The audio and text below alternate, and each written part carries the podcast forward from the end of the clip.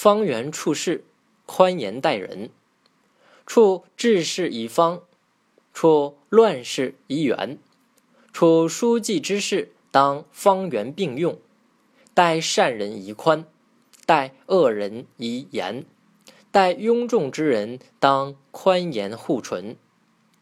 这段话的意思是说，生活在太平盛世，为人处事应当严正刚直；生活在动荡不安的时代，为人处事应当圆滑老练；生活在衰乱将亡的时代，为人处事就要方圆并用。对待善良的人，应当多一些宽容；对待凶恶的人，则应当更加严厉。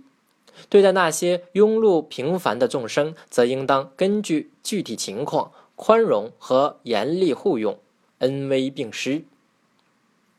中国历史上的五代十国是个王朝频繁更迭的时期，出现了很多短命皇帝，掌握权势的大臣更是更换频繁。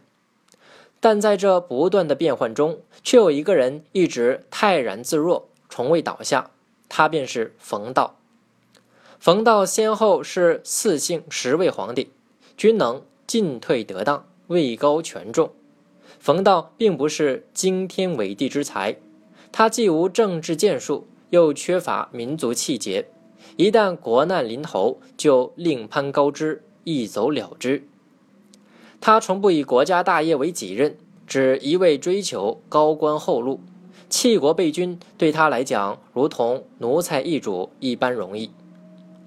相传未成名时，他就曾赋诗以表心志。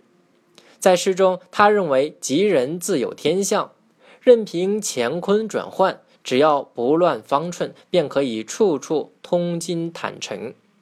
冯道的一生确确实实是按着这一座右铭去做的，后人把他称作是政治上的不倒翁。在漫长的中国古代社会里，治世与乱世交替更迭，所以本书的作者总结出了这一套明哲保身的处世之法。今天的情况与古代已大不相同，我们也不必照搬学，但这种因时因地确立待人之道的精神，还是有一定的现实意义的。正所谓因时而为。以爱利为本，以万民为义。譬之若钓鱼，鱼有大小，而有一事，鱼有动静。